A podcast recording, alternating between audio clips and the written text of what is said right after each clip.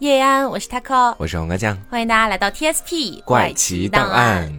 呃，之前跟大家聊了那个二零零九年的重庆红衣男孩案件，反响非常好。对，我感觉还不错哈。是。然后呢，也是因为最近 Netflix 就是网飞，然后呢，他们拍了一个关于蓝可儿这个案件的纪录片儿。是的，嗯。而且在我们那一期的红衣男孩的评论区里面，我看到好像排名第一的评论也是希望我们讲一讲蓝可儿这个案件的。是。所以呢，我们今天又搜集了很多关于蓝可儿的资料，嗯，然后包括他入住的这个酒店塞西尔酒店的一些传说。嗯，还有很多的关于警方的调查呀、尸检报告啊等等的，嗯，一起来聊一下这个案件，嗯。所以我们就先简单的来梳理一下这个案件它本身的一个经过，然后我们再来剖析里面的疑点。同时，也是因为这个案件呢，也是那种大家非常熟知的案件了。对，所以说谣言也会非常的多。其实，没错。那么我们在梳理案件过程的时候呢，不会占用太长的篇幅，因为大家可能多多少少都在网上看过那个视频，对，然后也看到过一些相关的新闻，我们就简单的帮大家回忆一下就好了。是，其实这个案件，如果我们用一种相对来说比较简单的视角来说的话，它本身是并不复杂的。嗯，说的就是在二零一三年。的二月十九号，这个兰可儿被发现死在了这个塞西尔酒店顶楼的这个水箱当中。嗯，然后呢，这个警察在整个侦查呀或者判案的过程当中，他们有发布一则视频。这个视频其实是在一月三十一号，当时兰可儿在完全杳无音信之前留下的最后一段那个视频录像，其实是是他当时在酒店的电梯当中。啊，我们在那个视频当中，我觉得应该有非常多的人有看到过。视频中，蓝可儿摆出了很多很奇怪的动作，对，这也是到后面为什么这个案件一直受到大家的关注和讨论的一个关键点之一。嗯，这个视频其实总长有四分多钟啊，如果还没有看过的朋友，其实直接在微博上面啊，或者在某乎上面啊，都可以直接搜索得到。嗯啊。所以其实简单来讲，就是一个二十一岁的加拿大女孩，她本身是华裔，算是一代移民。嗯，然后呢，嗯，算一代还是二代啊？反正就是她爸妈把她带去的啊，这样子。然后呢，她因为一些原因想要自己出去旅游，嗯，然后呢就到了这个洛杉矶这个地方，也就是我们之前看那个《爱乐之城》它那个片名《拉拉链》这个地方。拉拉岛。没有，它这个名字其实是带有一些梦幻色彩的。嗯啊，然后呢，她就到了那边，每天呢也会在网络上去上传一些自己的这个日常的近况。嗯，然后呃，答应每天给他爸爸妈妈打电话。嗯，结果有一天突然打不到电话了。然后呢，人也就失踪了。于是呢，警方就开始调查。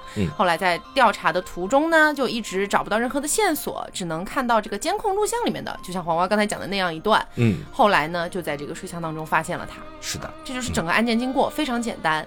那么我们现在先来说一下什么呢？我们先来先来说一下哈，为什么相对来说听起来比较简单的一个案件当中，引起了大家那么多的一些讨论？嗯，首先第一个疑点就是塞西尔酒店的历史遗留问题。是我们先不急着进入这个案件，因为如果直接进入这案件，讲到底没什么太多值得去大讲特讲的。是，可以先从背景开始了解起。嗯，我们先来讲一下塞西尔酒店这个地方哈。嗯，首先塞西尔酒店是一九二四年。在这个美国洛杉矶的这个中心建立的，等于说它是在市中心的地方，算是高级酒店了呀，在市中心。哎，这个点是这样的，嗯，一开始的时候哈，这个酒店确实投入了很多的资金去建造它，嗯，即便是现在你去到塞西尔酒店的大堂，嗯，你会觉得非常的华丽，富丽富丽堂皇，对。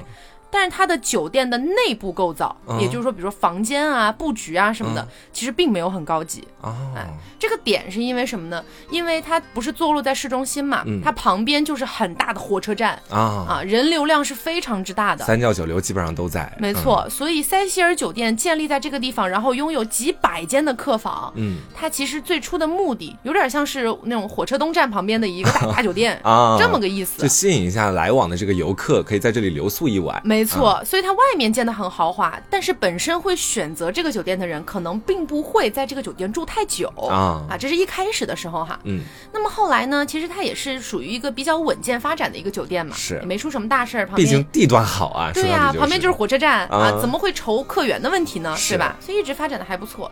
结果呀，到了有一个关键时间点了，嗯，就是美国那个经济危机的时候啊，金融危机。对，到了金融危机之后，全部都已经停摆了呀，对吧？哪还有那么多个客人来住你这个酒店呀？啊，是吧？所以他们就开始这个跌落了下来。嗯，那跌落下来之后呢，就要想办法呀，我不可能说把酒店关了吧？重振旗鼓啊，得想办法，还是要赚钱呢，对不对？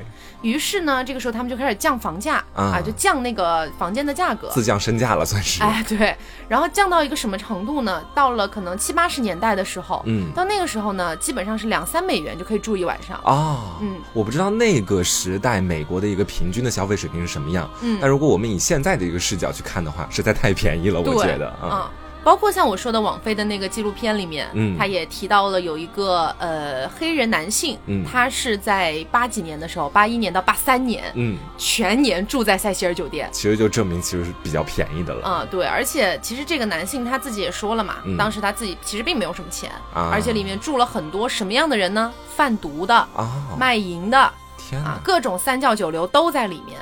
然后同时那样的一个环境哈，本身就是已经有很大的问题了。嗯，它其实还有一个促成的原因，嗯，就是因为它虽然在市中心哈，但是塞西尔酒店旁边不到一个街的一个地方，嗯，就是一个地方叫游民巷啊。游民巷是什么地方呢？大家可以简单的理解为一个穷人住的地方是吧？露天的贫民窟哦，明白了，嗯，里面全部都是流浪汉，嗯，哎，其实我不知道大家有没有发觉到一个点哈，可能也是因为我们这几年没有太多的到三四五六线。城市去长期居住，嗯，但起码在我在杭州、包括北京、重庆这些地方住了这么久以来，我好像很少见到。我们国家路上会出现那种流浪汉啊，我也是。我小的时候其实，因为我本人小的时候是有的，对我本人其实扎根农村嘛。小的时候，即便不是农村，我小时候在什么重庆、成都也是能看到流浪汉，经常能碰到，在路边，要不然乞讨，要不然不乞讨，就自个儿过自己的日子。对，嗯。但是好像近几年不太看得到这样的一些人了，是证明我们国家的不管是管控还还是说扶持啊，都做的还是不错的。是。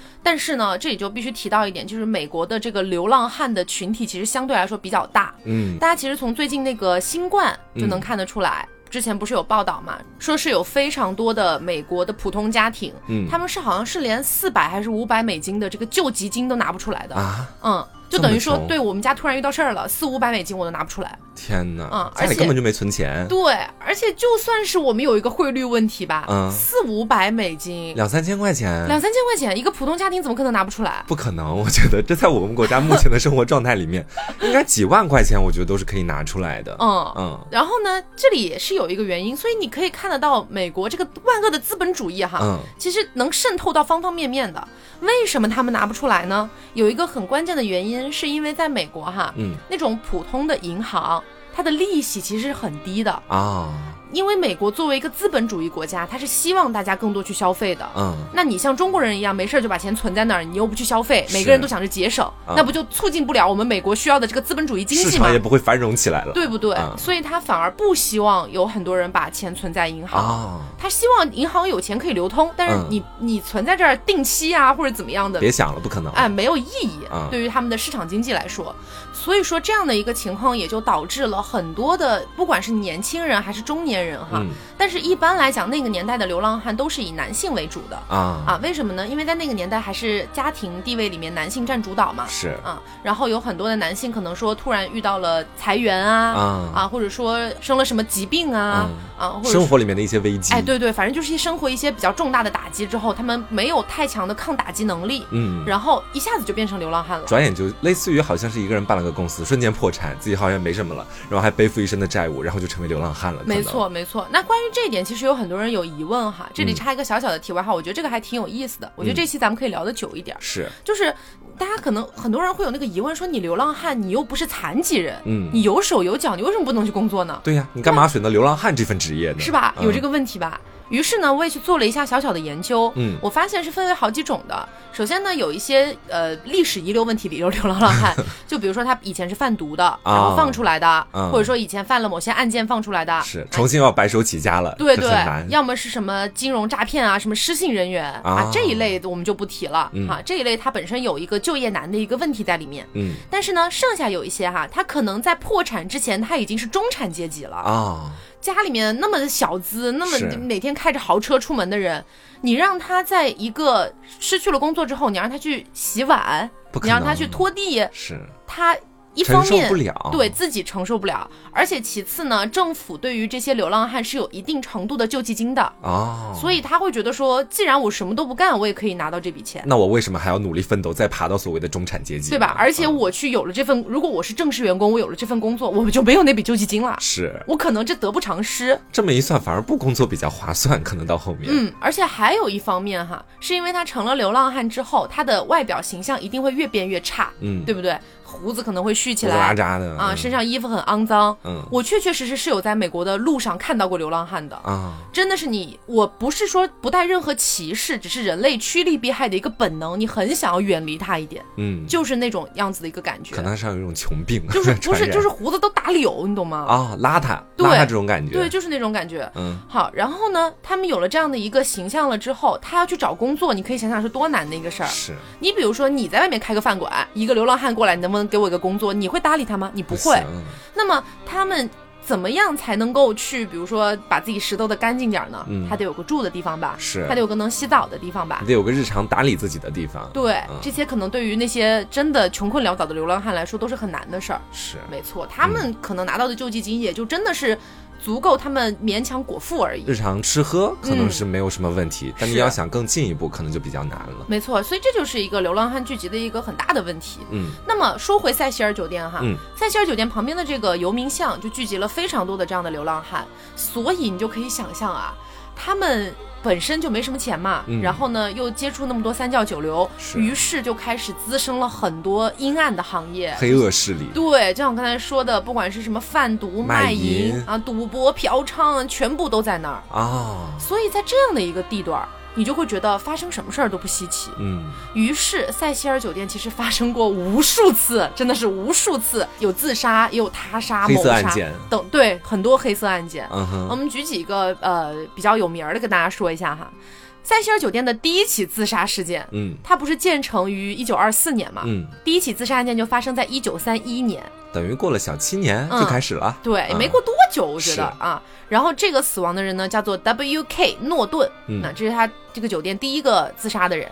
然后到了一九三四年，又没隔几年啊，又来了一个房客，这个房客呢，在房间里面用刀片割喉自杀。啊，当然，我这里说的是挑选的一些哈，并不是全部，因为后面我会给大家讲一个数据。嗯，然后又到了一九六二年，有一个美国的女青年叫做宝琳奥登，她呢在塞西尔酒店的九楼住，嗯，然后呢在九楼房间里面住的时候，跟自己的丈夫。这个她老公叫做杜威，他们俩吵争吵了起来，然后呢，这个女的可能是受够了呀，或者说我想给你点颜色看看啊之类的，她也不知道怎么想的啊，自己就打开窗户跳下去了啊！我以为她是想要把她的丈夫杀掉，没想到她选择以自杀的方式来结束。她可能自己也真的受够了这种生活，嗯，于是就跳下去了。跳下去的时候，同时底下是车水马龙啊，很多路人在走啊，她同时还砸死了一个。天哪！啊，双双毙命。嗯，然后呢？一九六四年，有一个叫做古尔迪奥斯古德的人，嗯，他住在这个塞西尔酒店。然后这个人的外号呢是鸽子古尔迪，她是个女性，因为她总是从塞西尔酒店出来，然后去广场上喂鸽子，大家都认识她，有这个代号。对。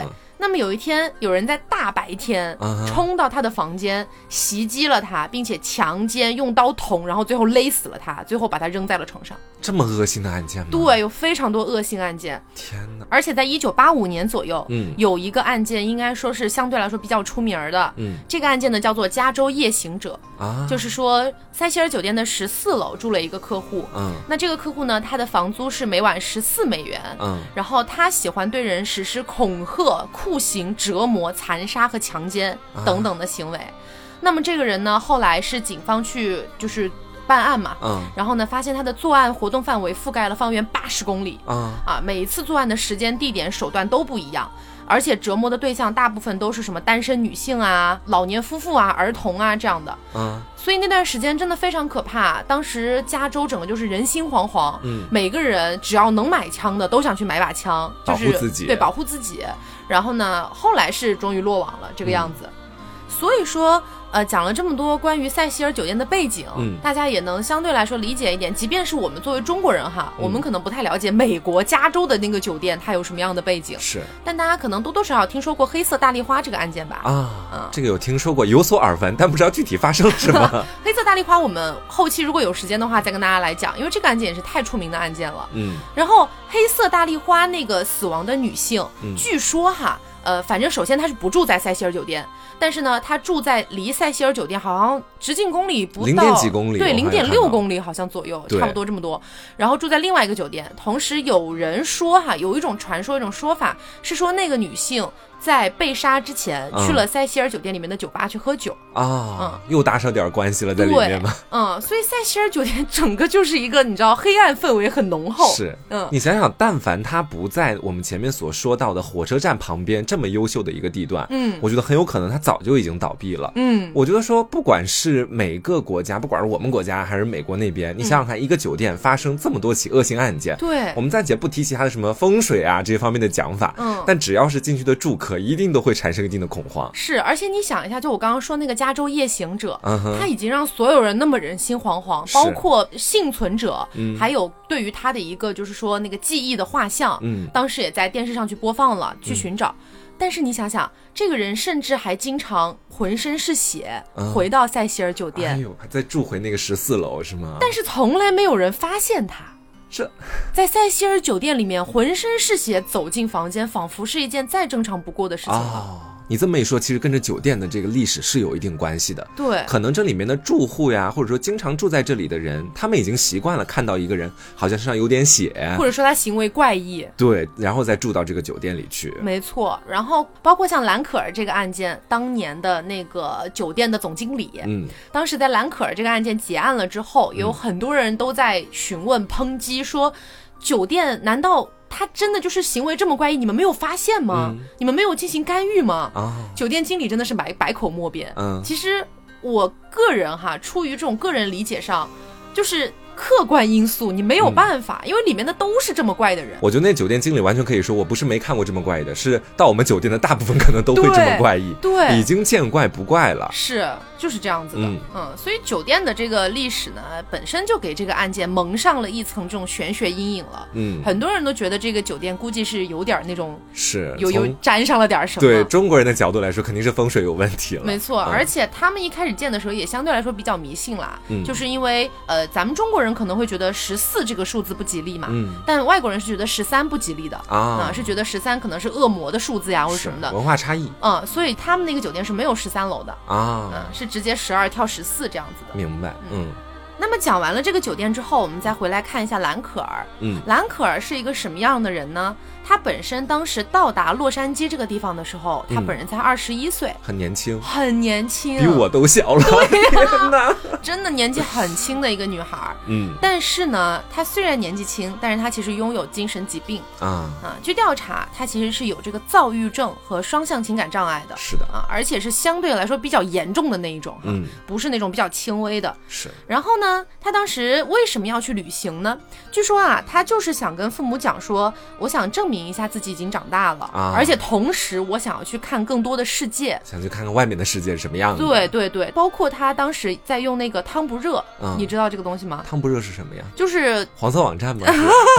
就是在现代人，就我们今天的人看来，他多少有点那个意思。嗯，但是其实，在以前他。其实就是一个社交软件了哦，对对对，后后来有点变性质了，是对，但是但是你就把它理解为微博吧，嗯，然后他特别喜欢在这个社交平台上面呃发布自己的一些想法呀，一些什么的，所以在他出事儿了之后，很多人都去分析他发的那些内容嘛，是。对，对我这边其实也有看到一些他当时在网站上发布的内容啊，嗯，他其实一直都知道自己有这样的一种类似于像这个双向情感障碍这种类型的疾病，嗯，所以在他大部分的这个文字的风格里面，其实你能够非常明显的感觉到的就是孤独两个字，嗯。然后呢，在这个网站上面，其实有时候还有一个问答功能嘛。嗯，那有的人可能会问他说：“你是不是经常会感觉到孤独？”他当时他自己就回答说：“如果有片刻时间，我能忘记我很孤独这样的一个事实，我就不会感到孤独了。”总而言之，你能听出来，就是他的这些语言和文字是落寞的，是孤独的，也能够看出他是一个内心里还有一些小文艺感觉的这种人。嗯嗯，没错。那么在这样的一个情况下，他踏上了这个旅途。他其实并不是第一目的地，并不是洛杉矶，他走访了很多地方，然后每到一个地方呢，都会在这个汤布瑞上面啊发表一下，哎，我最近到了这儿，然后我会在这儿待一到三天，几号几号我会走。同时他在出发之前跟爸妈约好了，因为爸妈也是不太放心嘛，是，就是那你出去行，那你每天都得给我们打个电话，每天都得回电话，对。结果就是在出事儿那天就没没有打电话了嘛，爸妈就急了，是这样的。然后呢，你就可以看得出来，他其实一方面他有精神上的一些疾病，嗯，而且同时呢，他可能很向往着自己能够得到一些不管是救赎啊还是什么的。因为我记得我在看他的那个汤布热上面发表的一些文字的时候，他其实在到达洛杉矶之前，他有发布说，呃，我明天就要到洛杉矶啦，就是开放预约见面。啊啊，还是想交新朋友的，对，想交朋友，想认识人。是这样的一个感觉，那么你同时也可以想见，他又因为便宜，就是房价便宜的一个原因，住进了塞西尔酒店。嗯，那么他在塞西尔酒店附近能遇到什么人？可能会有一些人际上的交际，我觉得，但具体遇到谁，咱们都不知道。没错，那么所以说，其实我觉得他这个案件是很多很多方面促成的。嗯，你比如说，呃，其实当时他一开始住进去，因为其实塞西尔酒店这个酒店哈，我来跟大家讲一下，他住进的其实不是塞西尔酒店啊。你有没有什么反转吗？这是要 有没有一个大反转？嗯，是这样的，就是我们前面不是讲塞西尔酒店风评很差嘛？嗯，那大家会觉得说风评这么差，那谁还去住塞西尔酒店啊？对不对？感觉里面全是幽魂的那种感觉。是。那么于是呢，酒店的经理就想了个办法，说这么风评这么差不行啊，我们还是得赚钱呀。嗯，要不我们把酒店换个名字改造一下？但是呢，呃，我们刚刚讲到旁边不是有一个贫民窟叫游民巷嘛？是。那当时政府呢是希望鼓励这些流浪汉都可以住进塞西尔酒店，然后去，比如说不管是洗澡还是怎么样，反正你能改过自新。打理自己。哎，反正你能改过自新，你有能能有个重新再来的机会嘛？是。你房间价格又这么便宜，应该是能住得起的，对不对？嗯。那么呢，这个塞西尔酒店没办法被划到规划里面去了嘛？嗯。所以呢，它其实有大概有个百分之二十左右的房间，嗯，是必须要预留给这些人去住的啊。政府规定的，对，也就是作为一个长租的一个状态啊。那么剩下大概百分之七八十的房间，他们是呃，也只有一部分可以用来自己来规划。嗯，那当时这个经理就想呢，我就算哈，我就算把这个房间装修的再怎么样，嗯，它本身还是在希尔酒店啊，是，就是人家根本不会 care 你里面装修什么样啊。嗯，于是呢，他就另起锅炉。怎么搞呢？他是这样的，他弄了一个新的酒店。嗯，这个酒店呢，我们中文叫做免街旅店。免街旅店啊，为了大家好记忆，我们就叫它青旅吧。啊，青旅。它其实就跟国内的青旅非常像，就那种比较便宜的，年轻人爱住的。对，然后很多人一起住，上下铺的那种。啊。然后呢，这个计划呢，就相当于是把整个塞西尔酒店的大楼划成了三部分，一分为哦三了都。三部分啊。第二楼和第三楼是拿来给这个长租的一个租客的，嗯，然后呢，四五六层。就是那个免接那个青旅，青旅，嗯，哎，然后七楼以上，七到十五楼全部都是塞西尔酒店，是真正的塞西尔酒店，富丽堂皇的塞西尔酒店，没错。那么其实呢，兰可儿一开始去住的这个地方呢是那个免接啊，那但是他其实根本就不知道，他本身跟塞西尔酒店是一起的，他甚至连那个门，就是那个叫什么酒店的那个大厅，都已经全部重建了啊，然后包括里面的那些工作人员穿的衣服也全部都是两套，嗯，就完全分开运营，是。但其实都是同一个酒店这样子，明白？你知道，就是包括装修啊，什么东西也全部都隔开了，嗯，你就会觉得好像安全一点哈，嗯。但有一个非常致命的一点，嗯，就是电梯。啊，三部电梯全部都是共用的。那也就是说，这个酒店一分为三，它所有的住户都可能会乘坐同样的一个电梯上下楼。没错。哇哦！所以你就是比如说有一些男孩、女孩、年轻人想要去穷游，嗯，然后想要去看见识一下拉拉 land，嗯，然后呢就看到哎这个青旅不错呀，就住进去了。但你殊不知，其实你的楼上住的全部都是塞西尔酒店的人，很有可能里面还有几个杀人狂什么的。是。那么后来兰可儿又住进塞西尔酒店了。嗯，我们说为什么哈？嗯，是这样的。据这个兰可儿当时住的那个青旅的那些室友们说，嗯，兰可儿的行为举止非常怪异啊，嗯，已经有一些先见的那些东西了。对，说是怎么个怪异法呢？说是他经常会写一些小纸条，就类似于那种便利贴一样的东西，嗯，在上面写什么呢？快滚。快回去，类似于这样的话贴在人家床上。嗯，然后包括行为举止说的话也都怪怪的，嗯，反正就让人家其他的姑娘觉得毛毛的。嗯，于是呢，就反正跟经理讲了，那经理也觉得说这样下去不是个事儿啊，反正你耽误到其他人了。对，反正你就剩一天了，我给你转到另外一个那个房间去。你升套房是吧？于是就转到了塞西尔酒店里面。哦，原来是这么一回事儿。后来搬到了一个这个独自住的一个房间。是啊，好，那我们接下来就来说一下哈，他在一月三十一号当天晚上在电梯里面发生的一些事情。嗯，这就是大家最为熟知的那个视频了。就是那个视频，大家现在先不用着急去看那个视频。我今天把这视频看了至少有十几遍。嗯，啊，我把里面的一些细节给大家抠出来了。嗯，我们可以一起来看看这个视频的刚开始呢，其实也就是这个电梯门打开，我们看到蓝可儿从这个电梯门外直奔到了这个电梯里面。嗯，他进去之后的第一件事情是马上弯下腰，开始去按电梯的，不是只按到像我们一样走进去按到自己目的地的那个楼层，他是按了很多个楼层，对。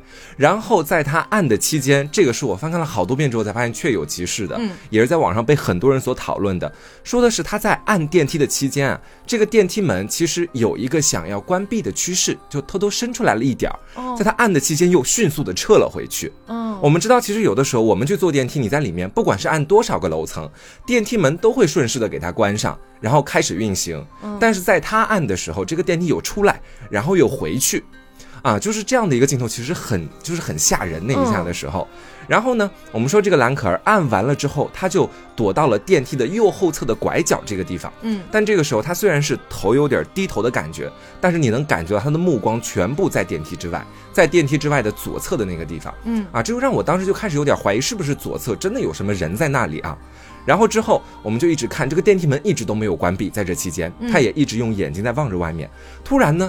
他像是感觉到电梯外就好像真的有一个人在叫他一样，他身体开始缓慢的向前，开始向电梯外面去凑，凑到电梯口那个地方的时候，这个时候他其实还在电梯里，但是在口那个地方啊，他好像是做了一个内心的小小挣扎一样，然后没有把自己完全冲到电梯外，而是把头探了出去，很迅速的向左右去看了数次。然后之后呢，又迅速的撤回了电梯当中。这样的一个场景，其实当时看来就已经很瘆人了。对，也有人猜测是说，这个时候是不是因为外面有人也在按那个电梯，所以才导致电梯的门一直都没有关闭。嗯，然后兰可儿会觉得说，外面为什么会有一个人一直在按电梯呢？所以才会想要把头伸出去看看左右。到底是不是有人在啊？这是当时网友的一个猜测。在他在向左右看了数次之后，不是回到电梯了吗？嗯，他又退到了电梯里，但眼睛还是一直在望着电梯外左侧的那个方向。嗯，他这个时候身处的位置是在电梯的一个拐角处，然后他又迅速的开始挪动自己的步伐，移到了电梯的右上角。右上角什么地方？就是他按按钮的那个地方。嗯，按按钮的那个地方不也是有一个像拐角一样的东西吗？对，他还就在那里缩着。在此期间呢，他眼睛仍然一直在望着电梯外面，电梯门也没有关闭。嗯，他在这个时候呢，又选择再次前进，来到了电梯的门框处，又开始向电梯外面四处的去张望。然后他的脚这个时候轻轻的跨出了电梯，又看向了外面的左侧，啊，又移动了一步之后，又迅速退回到了电梯里面。啊，这个其实就是很多人在网络上说的，看这个为什么会起鸡皮疙瘩，就是我们都不知道外面到底有没有人，但是蓝可儿她反复的出去进来，出去进来，然后又张望又观察，而且我记得她手上还有像那种在滑动的那种对感觉，对不对？这个就是在之后的了。她这个时候退回到电梯之后呢，然后她又选择再次跨出电梯。这个时候他在是几度好几次对三次。对我刚刚如果说如果说大家记得话是三次。她在这个电梯的左侧，在电梯外面的左侧，外面的左侧。这时候是监控摄像头的一个盲区，没有拍到他。对，只能看到他的手。这个时候他在外面站了大概是有十几秒的时间。我就看到有人猜测说，这个时候他是在和人对话或者干嘛的。嗯。但是我们其实也都不清楚嘛。嗯。然后到后面的时候，他又回到电梯了啊，再次回到电梯。这次回到电梯，你会发现很多人我们正常进电梯都是两个手垂下来，或者就直接很自然的走进去嘛。嗯。他这个时候是弯着腰，双手扶着电梯，然后进去的。这次进去之后，他又把按钮全部都按了一遍啊，就反复了两次按按钮这样的行为。然后他又选择再次走出电梯。啊。如果我们算的话，其实可能已经是第四次走出第四次，对，第四次走出电梯了。他又靠在了刚才我们前面所说的电梯外的那个左侧的墙上。嗯，这个时候开始出现了网络上疯传的那些诡异的动作，就是那个两个手五指都伸得比较直，然后腰弯下来，两手不断的向前滑动，做那种爬行姿势。然后呢，到中途又换了一个姿势，伸出一根手指，像我们在楼下数那个楼有几层一样的那个手势，来回的去点动。做完了这些手势之后，就离开了电梯摄像头的这个拍摄范围。嗯，大约过了三十秒之后，电梯门关闭了，继续开始运行。因为兰可儿先前是按了很多的电梯的那个按键的嘛，嗯嗯，所以他那个电梯到楼上会自动停止开门，然后再停止开门。嗯，在这中间也有一个小小的细节，其实是当时挺吓到我的。嗯，兰可儿她所处的那个楼层啊，电梯之外的场景是白色的瓷砖，还有黑白的墙壁。然后我们不是说他后来就离开电梯，电梯开始自动向上运行了吗？嗯，向上运行，打开之后，发现外面还是白色的瓷砖，黑白的墙壁。好，因为这时候没有任何人按电梯，也没有任何人从电梯里出去嘛，嗯，都是兰可儿先前按好的嘛，这电梯门就又自动关上了，继续往上走，往上走，一打开之后，哎，变成了白色的瓷砖，红白的墙壁。我当时是有被这个点吓到的，嗯，但是结合 Taco 前面所说的，我觉得说，既然这个酒店分成了三个部分，而且基本上这个电梯可以连通这三个部分，嗯，很有可能是酒店的这些经理啊什么，他们选择用这个墙壁的颜色来区分出不同的区域，嗯，我觉得所以才可能会出现这种一下黑白墙壁，一下红白墙壁这样的情况，是有一定可能性的，因为我当时呃也是在搜集资料的时候也看到一些 YouTuber 嘛，嗯，他们是在事件发生了之后很想要追。寻这个事件的真相，嗯，因为后面我们会讲到，警方居然拖了四五个月才把尸检报告和那个毒学报告给放出来，嗯。嗯，所以他们在那期间有一些人，我觉得相对来说也有一点点作死的嫌疑哈，带着摄像机去拍塞西尔酒店啊啊，然后同时坐了兰可儿坐的那一部电梯，然后还到达了兰可儿死亡的那个天台的那个水箱旁边啊，等等等等的。当时我记忆当中哈，他们是说，首先门为什么没有关上，这是第一个大疑点。是的，是大家去到了之后发现，哦，原来有一个按键是保持常开，就是那个按了那个按键，那个电梯会门会开启两分钟。是，是有个这么个按键。如果仔细观察的话，你就发现可能蓝可儿那时候他一直在疯狂的不停按按键嘛，嗯，很有可能就是一直按到了那个保持张开的这样的一个按键。对他肯定就是按到了那个，是啊，因为他按的就是中间那一溜儿，最下面那个就是保持常开 啊。然后同时他们有一些人也是这个网络侦探。做的挺好哈，眼睛非常的细，就发现呢，他按的那个按键当中有一个按键灰掉了，就是没有被按亮。是，那么那个按键就应该证明他当时所处的那个楼层哦，嗯，是吧？是这样的，对吧？对对对。所以发现他当时应该是在十四楼啊。那么在十四楼，它那个电梯到底是往上走还是往下走？我个人倾向于它应该是往下走的。有可能，因为十四楼好像已经属于高层了。对，因为它一共就十五楼呀。对对对，对吧？它往下了两次，那证明肯定是往下的。对，电梯门后来开了两次，所以我个人倾向于它可能是往下了两次，然后最后一次到达了我们说免接酒店，就是那个青旅的那个装修的那个楼层，然后出现了装修不同的那种情况。嗯，哦，我个人是倾向于这个情况，是这个解释得通的。对，然后还有另外的一。个疑点，其实也就是我们在前面说到的，在电梯口啊，还有在电梯里面啊，做出的非常诡异的动作。嗯，其实网络上对这个的猜测有非常多，有人说好像是真的是电梯外有人在指挥他这么去做。嗯啊，但是其实后来警方给出来的一些看法，说到底就是他精神病发作了。嗯啊，就是这样的一个答案。可能很多人都不太了解双向情感障碍这样的一种疾病。嗯，那我本人呢，确实是这种疾病的患者。他的那个服药里面有一种药也是我现在在服的。嗯啊，虽然我本人。其实对我得这个疾病，我没有什么太多的看法。我觉得我是属于最轻的那一类。嗯，只要我坚持的话，到后面是肯定可以好的。嗯，但是你不得不承认的是，兰可儿她可能已经患了很重的疾病了。啊，是的，这个是的。对，就像前面所说到的，一般的正常的比较普通的精神病患者，可能医生给他开药不会开特别多。嗯，但是到后面呢，我有去看一个兰可儿的尸检报告，总共分三份。嗯，其中呢最后一份我看到的是他的毒理学报告。嗯，毒理学报告里面我也结合了一些网络上其他的人的分析啊，也去求证了。在这其中呢，我们会发现兰可儿服了以下的几种药啊。第一种呢是叫做喹硫平，这个是主要就是治疗双向情感障碍以及狂躁，也会治疗这个焦虑和失眠。嗯，那我为什么把这药放在第一个讲？因为我也在吃这个药，我知道这个药的一些效果，它不会让你发疯或者干嘛的。嗯，它真正起到一些作用的，可能是在之后的一些药。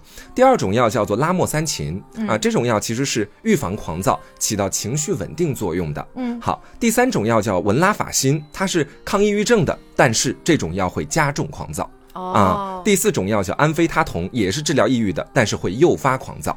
啊，第五种药呢，它叫做右旋苯丙胺。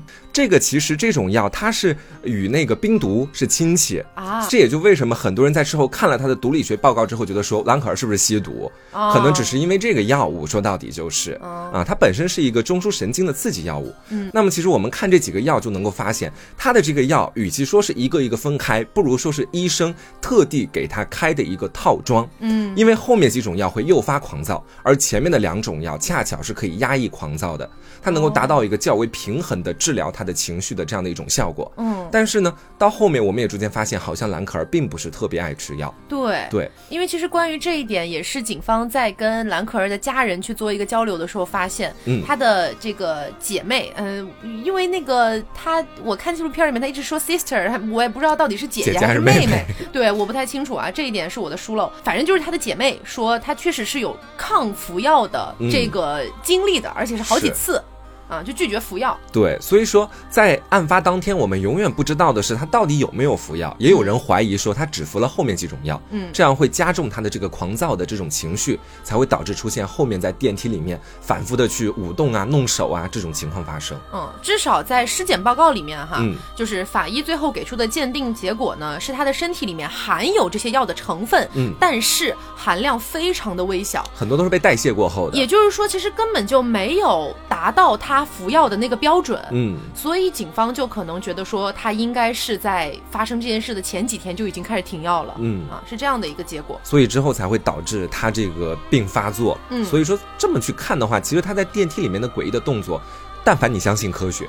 我觉得说应该就是不难解释的一种情况。嗯，所以其实这个是相对来说比较科学的一个解释了，就是因为自己的一个疾病发作，对精神疾病，然后呢，呃，可能有一些狂躁啊，包括像有一个心理学家当时也在网飞的这个纪纪录片里面啊出来啦，说，呃，其实一般来讲，双向情感障碍是不会导致一个人出现幻觉的啊啊，但是他同时还伴有躁郁症，然后他同时还抗药，所以可能会让他产生一些类似于幻听、幻知这样的一个感觉。而且我觉得说，其实，在他入住到那个酒店青旅的时候，可能那个疾病就已经开始发作了。嗯，尤其是妄想症，因为大家还记得前面他会提到那个小纸条吗？嗯，说的是啊，你不要再追我，还是快点走。对对，你快点走，别别在这住了啊，这么个意思。我觉得其实当时他并不是在说跟他同住的那几个人，当然只是我个人的猜测。好可怕哦！对，我觉得可能是他妄想当中的那个人跟他一起是住在了这个青旅里面，所以他才要通过纸条的这种方式去告诉他，你不要再跟着我了，快点走。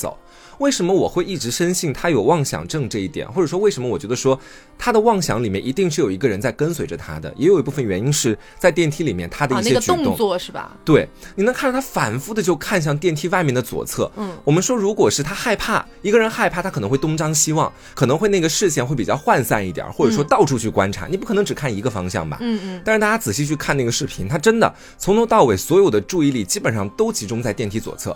所以我觉得说很有可能是他妄想当中的那个人就在电梯左侧，他告诉他说快点走或者怎么样诸如此类的，我就不知道了。哦，啊，我觉得可能有这种情况。而且关于这个视频哈，我先说一下他是怎么被报到网上来的，因为一般来讲，警方去调查这些东西。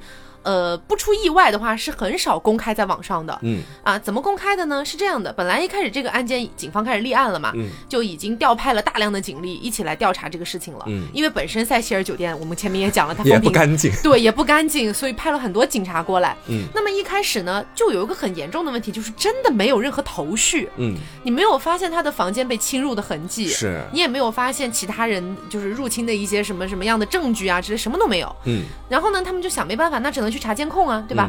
但是塞西尔酒店，你们不要忘了，这是一个什么样的酒店？是的，它有监控，但是监控安装的位置啊，可以说是一大部分都是非常不合理的，就可能有些什么也拍不到，有些拍到一个角落有什么屁用？是，就这种。但是没办法，你没有别的线索可以查了，你只能去查监控。嗯。哇，当时。呃，我记得那个主要调查的那个警察，他就说，本来一开始我们十八个人啊，在这里调查，安排的妥妥当当的，每个人去查什么去查什么。嗯。突然当时出了一个枪击案，在另一个地方调开了，调派警力过去了，最后好像只剩下了四个人在这里查。于是他就和另外一个警察就蹲在那个监控器面前，嗯，就一个劲儿一看，一个劲儿看，终于。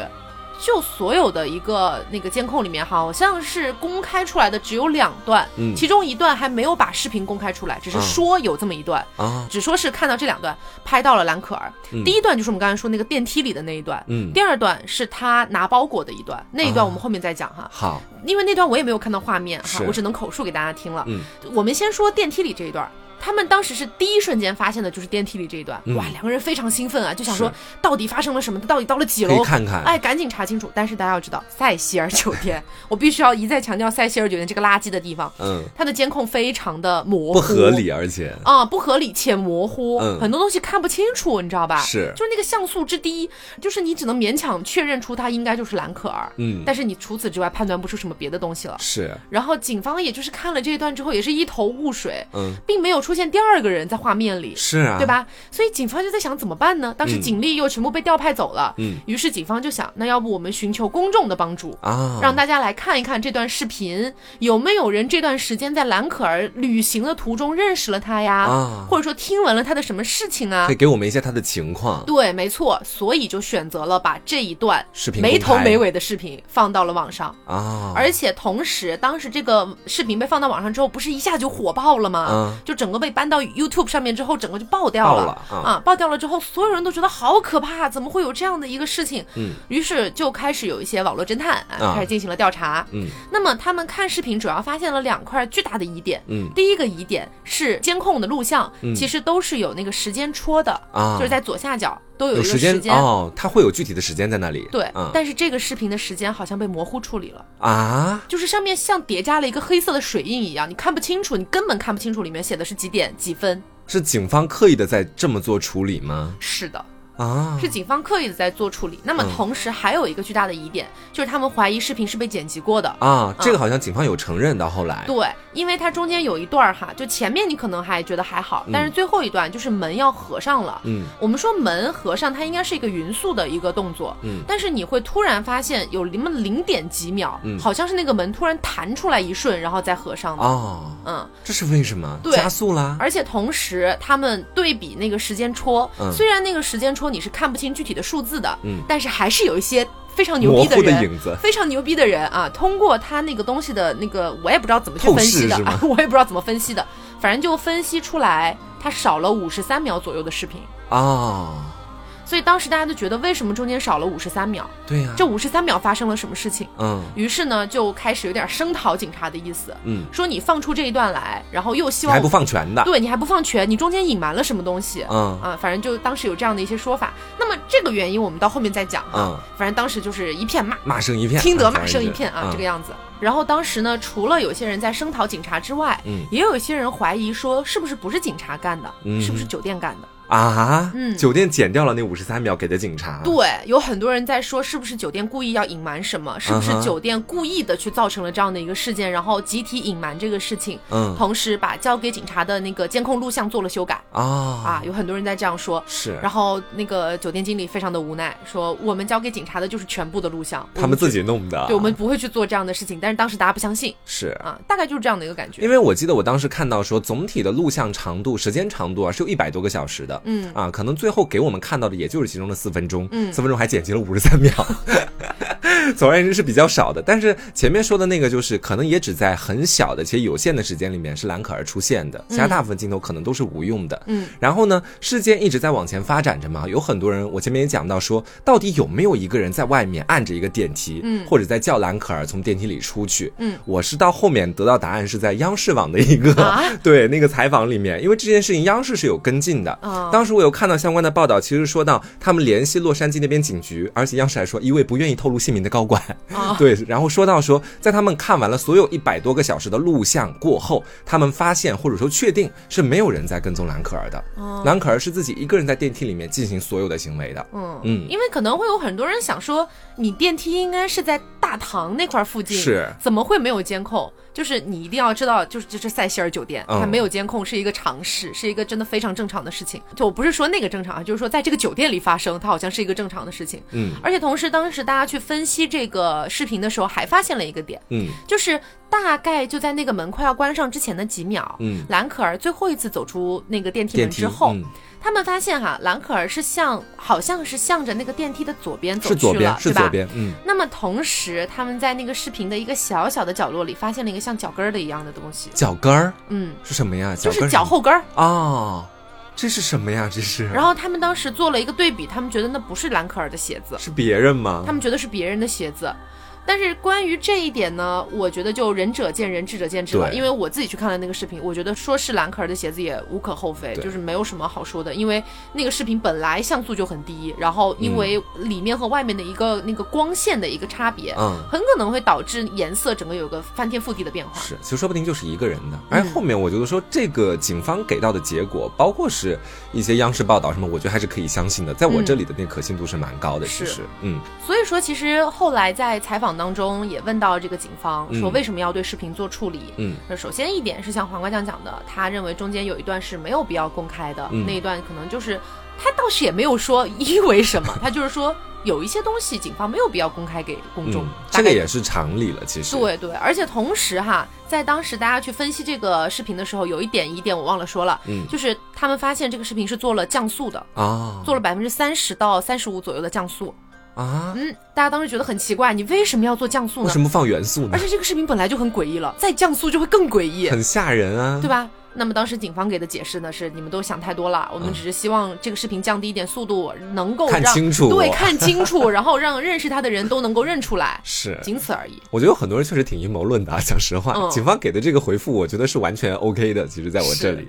啊，然后讲完了电梯这边的事情之后，接下来就要到他死亡的地点了。嗯，啊，位于在顶楼的这个水箱当中。我们先讲一下他是怎么在水箱里被发现的哈，这一点是真的是这个整个事件当中，我个人觉得最可怕的一点。嗯，就是当时有很多人，因为也像兰可儿一样选择了那个免接啊，或者说有些人干脆住进了塞西尔啊，是等等的。那其实真的里面不乏有一些人，他可能是不知道塞西尔酒店的历史，他可能就是普通人，我就来住一下，哎，不小心住进去了啊。然后突然有一天啊，有一对这个小情侣，嗯，他们住在酒店里面啊，想要洗澡，想要刷牙漱口嘛，嗯，开那个水龙头之后，就发现那个水压怎么这么小啊？哦，嗯，就发现水流特别的涓涓细流，对你得检查一下吧，找一找。而且同时，那个水流里面还伴随着一些褐色的液体。啊，啊，就整个水发褐啊，发褐色。他们就觉得很诡异，嗯，然后就找到了那个酒店经理，然后酒店经理也想着不明白为什么呀，那找维修工去看一下吧，嗯，于是维修工就到达了楼顶的那个水库那水库，对，那个那个不是水库，水箱，水箱，对。然后我看到的是那个维修工人，他其实是那个盖子好像原本就不是合上的，原本就是打开的，嗯，然后他是直接看到了兰可儿的尸体在其中，是的，对。其实，在网络上面有非常多的传言，大家都是基于一个谣言，然后引发了很多猜想。比如说，网络上面曾经就谣传过，说那个水箱的盖子其实是盖上的。这个谣言我给大家解释一下，它其实也不算谣言吧，我觉得算警方。披露的不及时哦，对，因为一开始媒体去采访警方的时候，警方的发言人他说的是我去呃我的同事我的伙伴嗯去看的时候盖子是合上的啊啊，这句话被抓住了，对，被抓住，大家就觉得说你自杀怎么可能还有能力去把那个东西给拽拽下来？对，不可能。对，但是实际上在后来的一个供词里面，就是那个维修工说我看到的时候它其实是开着的啊，但是这一点反而也让我觉得成为了非常大的一个疑点。嗯哼，为什什么呢？因为其实我们知道哈，在一个人失踪了之后，你警方要做的事儿，难道只有就是说查监控吗？不可能，我肯定还要地毯式搜索，对不对？我肯定要搜索整个酒店，看看他到底在哪儿，有没有可能还留在酒店。嗯，那么在警方搜索的一个过程当中，警方的说法是他们进行了地毯式的搜索，对，还用了警犬，对，还用了警犬。这里警犬跟大家就是讲一下，也是一个重点。他们当时去使用警犬，然后警犬呢，确实是一一路追踪，追踪到了一个什么地方呢？追踪到了有一层的一个窗户口，嗯，然后就结束了。啊，他就没没有动了，警犬就没有再继续往下走了。啊，就追到那个窗户口，而那个窗户口的外面是哪儿呢？那个外面只要翻出那个窗户，嗯，外面就是逃生楼梯啊，就是相当于是那种裸露的楼梯哈，就你一个不小心松手，你掉你就掉下去就死掉了。我知道是建在房子边缘的，对对对，外面的那种。然后那个逃生楼梯可以直接爬上天台。哦。那其实警犬通过嗅它的味道，可能也发现它确实走那条路上去的，是很有可能的。是，嗯，因为我们说，如果蓝可儿它要自己到达天台的话，它只有两条路可以走，一条路就是走我们刚才说的逃生楼梯，嗯，另外一条路呢，内部还有一条楼梯，因为不可能每一次要去上面维修的时候，维修工人都要爬那个楼梯，对不对？也太危险了。所以，个酒店内部还是有一个内部的楼梯可以上去的，嗯。但是据酒店说呢，这个楼梯要打开那个天台的门的时候，会有一个警报。啊，对。对，这个警报是必须只有那个维修工啊，包括酒店内部的人员去插入一个钥匙，才能关闭，对，才能关闭的。所以他们当时坚称，在那一天他并没有收到任何的警报，嗯，也就证明他们认为蓝可儿并没有去触发那样的一个门。是，但是关于这一点，也有很多的 YouTuber 给出了不同的一些想法，嗯，因为他们本人也到了塞西尔酒店啊，然后他们就是各种避开那些工作人员的巡视啊什么的，自己也偷偷走楼梯，对。想要偷偷走到那个楼梯，想要去打开那个门，嗯，果不其然打开了，但是没有警报。是这个的话，其实我后面在看央视的采访的时候，也是那个好像是里面的探案人员不愿意透露姓名的探案人员说的，嗯，说很有可能是当天警报失灵，嗯，其实兰可还是走那个楼梯上去的，对，都很有可能，就是一方面有可能他走内部楼梯，另一个可能他真的是走逃生楼梯的，嗯。啊，是这样子，是。然后之后还有一些疑点和大家讨论的点是，那个水箱其实高达三米的，嗯啊，兰可儿是如何爬到水箱上面，同时还要把自己等于是整个跳进水箱里面，其实受到了大家广泛的一个讨论。其实这一点说起来也非常的简单，它其实就是在这个顶层水箱的外部是有一个可以攀爬的楼梯的。对，那不然维修工怎么可能打得开吗？然后到达这个水箱顶部之后，其实那个盖子大家想的是太重了，它其实只有不到七公斤重啊。我在网飞的纪录片看到说是九公斤 重，我在央视的采访里看到七公斤重，怎么回事？可能会有一些误差啊。好，反正就是几公斤重了。对，不管是七公斤还是九公斤，其实对于一个二十一岁的女性来说啊，是完全可以的。对，努把力还是肯定可以把它弄开的。嗯。然后呢，又由于这个水箱的边缘，其实顶部的这个边缘是比较陡峭的。嗯。所以就说兰可儿在发病的时候，她在。顶楼的水箱的那个陡峭的边缘上是很有可能会掉下去的，嗯。啊，而且这个水箱内的水深有三米左右，没有可以在水箱内部向上攀爬的设施，嗯，等于是掉进去了之后就很难再爬上来，对，所以也就是可能当天晚上我们总结一下前面所说的，兰可儿是通过某一个楼梯上去了，没有触发警报，然后又爬到了水箱边缘，可能是刻意，也可能是失足落水掉进去了之后，然后就没有再生还了，嗯。嗯。而且其实蓝可儿这个水箱的这个事情哈，首先它这个水箱高三米，它宽有一点八米，嗯，所以这个水箱是非常巨大的，是可能真的有可能是失足掉进去。然后有些人在说，他掉进去不要赶紧爬出来吗？没有可以爬上来的梯子呀。首先大家要记得一个点哈，那个水箱的开口是在外部的嘛，然后你掉进去了之后，没有人说那个水是满的呀，嗯。对不对？嗯，你掉进去的时候，如果说那个水只有一半呢？嗯如果说那个水其实就更少呢，或者怎么样？而且同时，整个就酒店用水都是靠那四个大水箱，它掉进去了其中一个，那么整个酒店都在用水的情况下，水位是势必会不断下降的。嗯，那么它很有可能就根本够不到那个就是开口的那个地方啊，是对，可能就直接淹死了在里面。就如果说它掉进去的时候是水是蓄满的，它很有可能还能自己爬出来。是。而且还有很多人说的一个疑点是在于，为什么在现场没有找到衣服？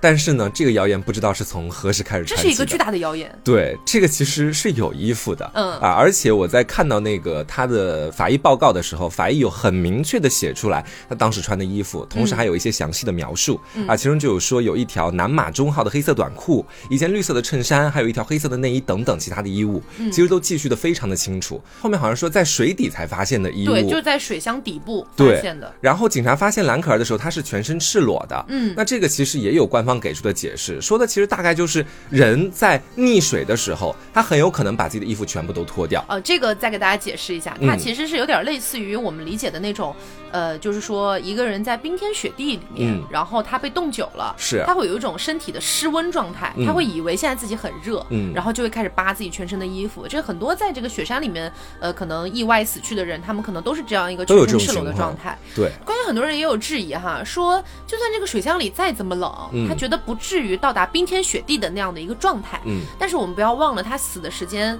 是被发现的时间二月十九号。二月十九号，嗯，那么他在水箱里整整泡了十九天，嗯，所以他死亡的时间有可能是二月初，反正一月底二月初左右，嗯，那个时候的美国还是挺冷的。是，虽然说是在加州哈，但是你不管怎么样，一月底二月初还是一个比较冷的季节。对，而且还有其他的另外一种说法，说的是可能兰可儿在当时落到水箱之后，他在挣扎的时候啊，身上的衣服一旦有了水之后，不是会有重力吗？会会影响他自个儿去求生啊，或者说爬上去，所以他才会选择把衣服脱掉。就关于这一点，我不太相信。为什么？为什么呢？因为我觉得你一个二十一岁的女孩，我就算自己想要获救，我会希望自己是浑身赤裸的获救吗？就是她穿的衣服，其实我们从视频里面也能看到了，其实没有很厚，没有太多。对她没有穿什么羽绒服之类的东西，她就穿了一个薄薄的外套，是对吧？我觉得好像没有没有太多的重力是吗？对，我觉得，没有太多的重力的感觉，我觉得很荒谬。是，我觉得这几种说法不管怎么样吧，其中一种我觉得肯定是真的。嗯，在我的这个印象当中啊，因为基本上已经排除了其他太多的可能性了。是的，嗯。那么我们说了这么多科学的结论哈，我们来说一些让我毛骨悚然的玄学的一些说法。来，毛骨悚然啊，朋友们做好心理准备啊。就是我们都知道，这个案件最后的结案是当然是一个科学的方式去结案的，说由精神问题导致的意外溺水死亡啊，没错。但是有一些事情确实很可怕。嗯，我们先说，就在兰可儿入住那个酒店之后，然后她死亡之后的几天，嗯，在游民巷这个地方，大家还记得吧？就那个贫民窟是爆发了肺结核病啊。然后呢，这个事儿本来跟蓝可儿这个事儿八竿子打不着嘛。对呀。但是。因为当时那个游民巷不是爆发了肺结核病嘛，于是呢那边的一个疾控中心就向上汇报说，希望能够派来一些支援，不管是做检测呀还是怎么样治疗之类的也好。嗯，但是当时哈，官方用于去检测肺结核病的那个测试，嗯的那个名字叫做 Lam Elisa，什么意思啊？Lam Elisa 是什么呢？你知道兰可儿的英文名叫什么吗？叫什么？Elisa Lam。啊？为什么？就是相当于她的英文名叫 Elisa，E L I S A，然后她姓兰嘛，在英文里面译作 L A M，然后这个肺结核病的检测，整个就是把她名字倒过来写。为什么要这么做呢？不知道。干嘛呀？这是要这这，反正这个事情是到最后这个纪录片也没说清楚的。啊。这一点是让我觉得整个毛骨悚然，于是大家就觉得怎么会怎么会有这样的事情呢？而且真的太巧了，嗯，就在他死后的几天爆发的肺结核病，然后肺结核上面用的一个检测的名字，居然是他的名字的倒过来写，是到底为什么？我其实想不明白他用意到底在哪里。我也想不明白，嗯，我也想不明白这个点。他就是巧合有点太巧了。而且你说在加州这个地方，Lam 这个姓 L A M，嗯，一般拿来代表就是姓兰嘛，啊，华人。有那么多吗？有有呃，当然加州华人是挺多的，但是我就是说有有巧合，对巧合到如此地步吗？而且同时，大家还发现，就是兰可儿上的大学就读于英属的哥伦比亚大学，然后哥伦比亚大学里面就拥有一个非常著名的肺结核研究中心啊。然后这个巧合还不算完，他们发现去调查那个有一条信息呢，是这个邮政编码。然后这个邮政编码的这个内容是一串代号 V 五 G 四 S 二，去调查了这个东西，把这一串代码输入到谷歌地图之后，嗯，就会发现它出现在英属哥伦比亚省的伯纳德比这个地方，嗯，那么伯纳德比是哪里呢？是兰可儿最后埋葬的地方啊！我的天哪！所以我就觉得这些巧合，虽然我没有办法在现在迅速得出某一个结论，但都是觉得让人毛骨悚然，对吧？嗯，这三个巧合你要怎么样去说呀？而且当时就是在大家等待呃那个警方给出尸检报告啊，包括毒理学报告的时候，嗯，不是等了好几个月嘛，嗯，这几个月真的是出现了非常非常多的一些说法哈，出现了我觉得两个比较具有代表性的，我们先说第一个，嗯，第一个呢是当时有一个女的 YouTuber。然后他发现他看的一部电影儿，嗯，这个电影的中文译名叫做《鬼水怪谈》，它的英文名就叫做 Black Water，就是黑水。啊。当时那些住在塞西尔酒店里面的人打开水龙头之后看到的就是黑水啊，然后。但这个这个大家听得太扯，但是我们来讲一下这个电影里面的剧情。嗯，这个电影大致跟兰可儿这个案件有重合的部分，就是有一个小女孩身穿红色的衣服，这个红色的衣服首先跟兰可儿对标上了，兰可儿穿的也是红色。那么这个小女孩，呃，不管是因为鬼的指引啊，还是怎么样，反正她到达了天台，嗯，然后爬到了一个水箱上，然后掉了进去死亡。完全一模一样吗？完全一模一样。我的天哪！所以大家整个毛骨悚然啊。跟电影完全一样。大家在猜测是蓝可儿自己去做这样的事，还是说有一个凶手去模仿犯案呢？有一个变态杀人狂。对。那么，既然大家想到有一个变态杀人狂，于是这个时候就群情激愤啊，就觉得说肯定有人啊，肯定有人去害他了，一定要救他。嗯。于是呢，就开始排查塞西尔酒店里面，就是相当于所有跟塞西尔酒店有过接触的人吧。嗯。啊，于是呢，就一直排查，排查到有一个重金属死亡摇滚歌手。是啊。这个歌手呢，呃，我们叫他啊老姚吧，老姚啊。老姚呢，他是一个确实是比较爱重金属的一个男人，男孩，有点疯狂。对，然后你，我不建议大家去搜索他的图片看看，真的是非常恐怖啊。然后他经常拍摄的一些视频呢，也是那种什么追着一个女人跑，然后把她杀死了，就这样的一些视频。那本身他就带有很强的这种死亡气息嘛。嗯。然后据说哈。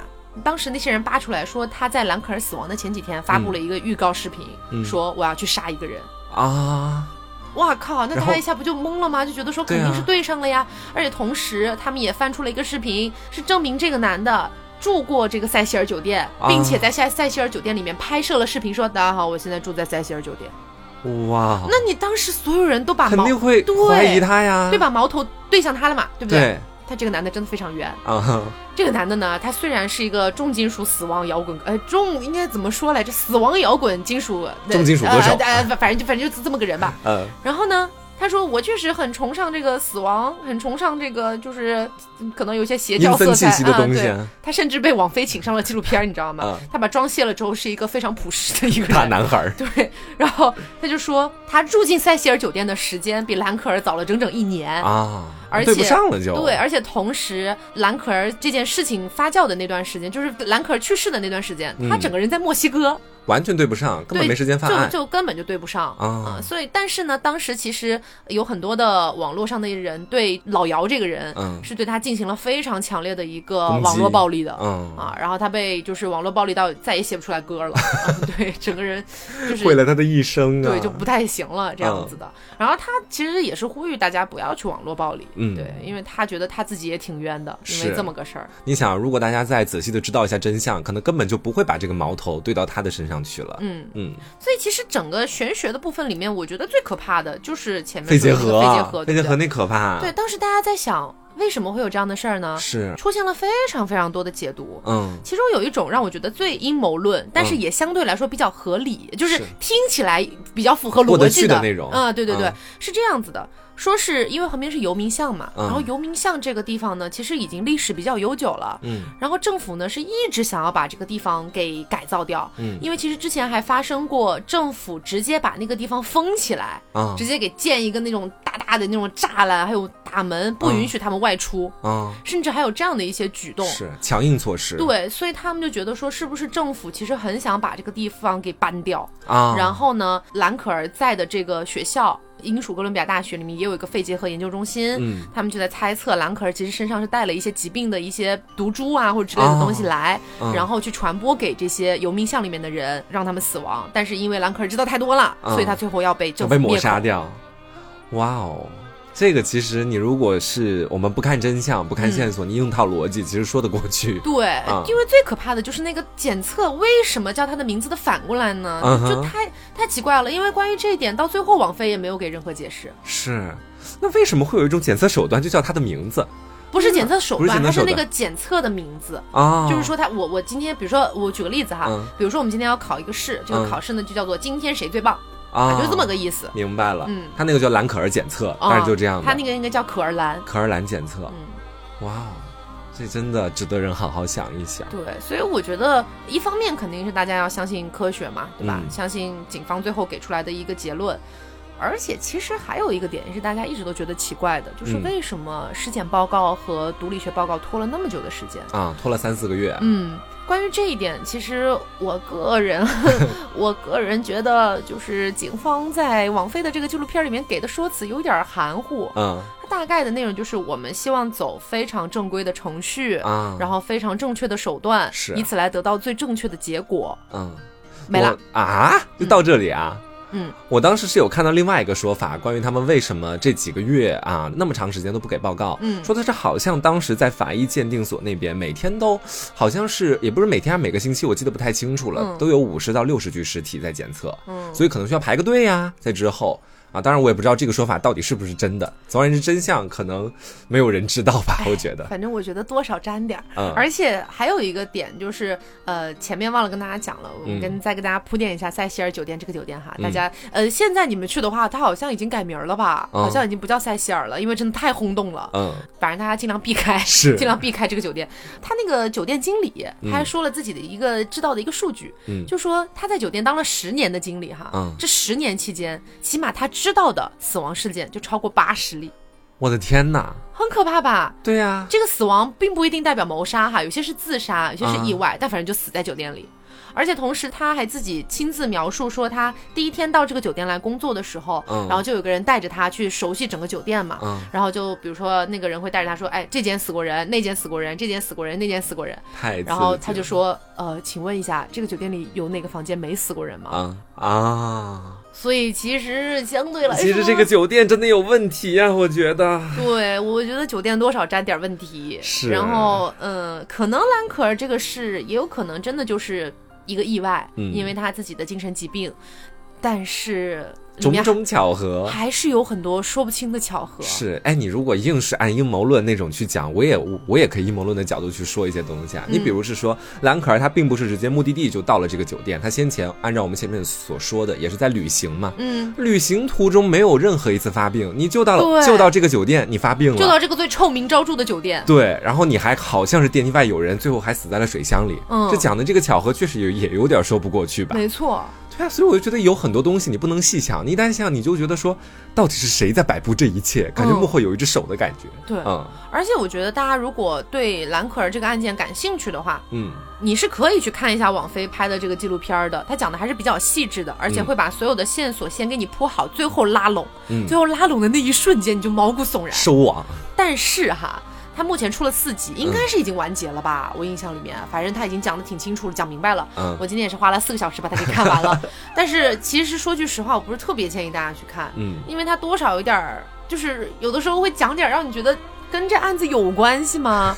而且节奏有点慢，有点水的内容，也不是水吧？它可能更多的是为了铺垫一下这个酒店里面为什么出现这样的事情，可能。啊，大家不会觉得奇怪，把一些铺垫都给他做好了。对，就像我一开始讲到的一个点，就是网络上的人都在询问这个酒店，说你们酒店为什么都没有注意到一个有怪异行为的一个住户？因为前面不是讲他在那个就是房间里面就已经出现了怪异行为了嘛？嗯，然后说为什么没有干预呢？其实真的就是大家都见怪不怪了。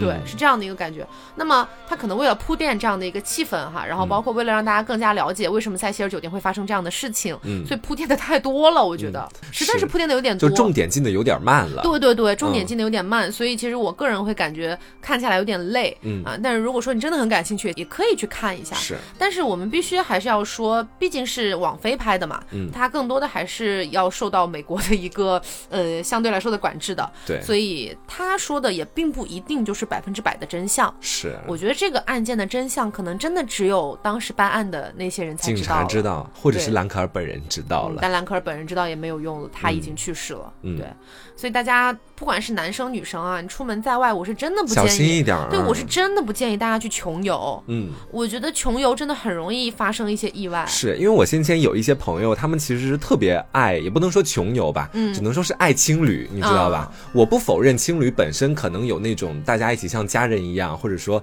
结交新的朋友，嗯遇到某个知己或者怎么样的这种可能性啊，不否认这个。嗯，我只是觉得说，从一个危险性的角度来讲，它肯定是比你一个人开一个房间要危险一些。些的。嗯嗯嗯。所以其实，呃，大家爱旅行当然没有任何问题，但是选择酒店啊，包括。是不是要真的要自己一个人出去旅行？我觉得都要做好一个思想准备。嗯，我觉得可能在国内会稍微好一点吧。是，我们不能说国内一点犯罪案件没有，但是起码确实是比国外要安全一些，治安很不错的。对对对，然后其次就是我觉得这个心理疾病上面的问题。嗯。他多次拒绝服药，我觉得其实就是一个很致命的点了。是，反正精神疾病嘛，因为可能我对这方面了解比较多一些。精神疾病的治疗里面，可能最忌讳、最忌讳的，在我看来，其实就是你自个儿恶意的，而不是恶意的，善意的停药，或者是在未经医生的允许之下，你自个儿去吃了某种药。嗯，那我们兰可儿可能就是他擅自的去停药了，可能就会导致是说，呃，给大家讲点也可以说多一点嘛哈。嗯，可能有两种情况发生，如果你擅自停药的话，一种是这个药物在你体内好像会产生一种耐受性。你下次如果再吃相同类型的精神科药物的话，同一种药的话，药效会没有那么好了。哦，啊，这是我今天在网上看到的一些资料里面说的。嗯，所以说一定要根据医嘱来去进行吃药。第二种就是很有可能就是说，有的人停药，他们是因为觉得说自己症状稍微好了一些，嗯，一停药之后，其实并没有根治彻底。嗯，精神疾病的药物，它的服药周期是相对来说比较长的。嗯，它并不是感冒一样啊，我今天流鼻涕发烧，我吃个感冒药，哎，发烧没了或者流鼻涕没了，OK，我就可以不吃了，你随时停药没关系。嗯，但这个不行。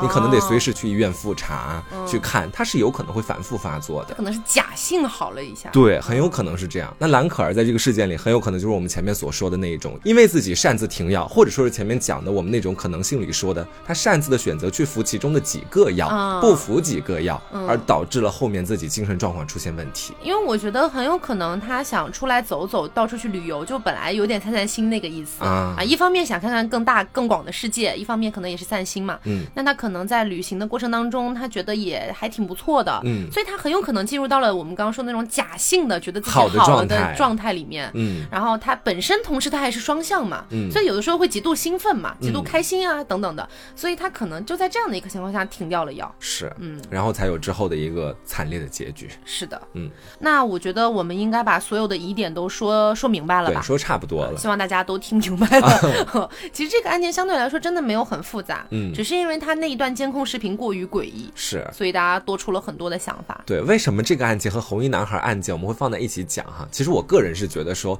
这两个案件好像都有一点类似的地方。嗯，类似的地方在于案情本身并不复杂。对，不像我们以前讲的那些案件啊，这个又跟那个，那个又跟这个，然后一个大的那个家族网在里面。这两个案件都很简单，是，就是一个人。然后可能会是发生了一个让我们在平常不太能够看到的案件，嗯，所以很多人都引发了属于他们自己的思想，把这个案件变得玄之又玄了。没错，而且他们同时，他们都有某一个点是没有被社会关注到，是。或者没有被人所理解，或者没有自己好好抒发掉的一些，呃，心里面的一些。不管是问题还是癖好等等的，对，所以我觉得可能大家，哎呀，说到底说回来还是那个说都说烂了的词，就是一定要一定要关注自己的心理健康，是的，然后出门在外一定要注意安全，嗯，对，就是说到底就是这个样子了，嗯，所以我也希望大家以后再看到不管是蓝可儿案件，还是说像红衣男孩那样的一个所谓的什么惊天悬案啊之类的，我觉得大家可以再多去独立的思考一下，是，然后看到关于这样的案件的一些嗯比较科学的解析的时候。嗯，不要害怕去看它。你就像我，我之前可怕了。我之前每次看到什么红衣男孩、蓝可儿，我真的不敢点开，我觉得太可怕了。嗯。但是当我真正的去了解了整个案件经过之后，哦，我突然反应过来，释怀了很多。对，真的是自己在心里面给他加了太多的预设了。是，嗯嗯。所以希望大家能够喜欢今天这期节目。我们今天这期节目真的是认真的准备了很久。是的。那也希望大家可以给我们素质三连，点赞、评论、加转发哦！求求你了，这对我们来说真的很重要。你要知道，我今天我这个英语屁都不懂的人，看三份全英文的医学报告，我拿着百度翻译在那拍，我是太无语了。呃，那我们经常也会说逝者已逝，我们生者还是继续往前看，对不对？嗯。所以，我们每次来讲这个案件呢，肯定是抱着说希望大家能够更加愿意往下听的一个状态去讲的。嗯。那我就希望以后不要再出现那种说我们不尊重死者的说法了。真的不要这么说。我们如果不尊重死者，我们根本没有必要花这么久的时间去研究他这个案件里面发生了什么。我们直接在网上去盗篇文章来讲不就好了吗？是。而且，其实我觉得从一个感性的角度来说，不管是红衣男孩还是蓝可儿。他们的死，我觉得说可能或多或少都有一些怎么说，一点他们自身的原因，加一点社会的原因在其中。嗯嗯，是的，我觉得会有这样的成分。嗯，那希望大家喜欢。那么我是 Taco，我是黄瓜酱，那我们下周再见啦，拜拜。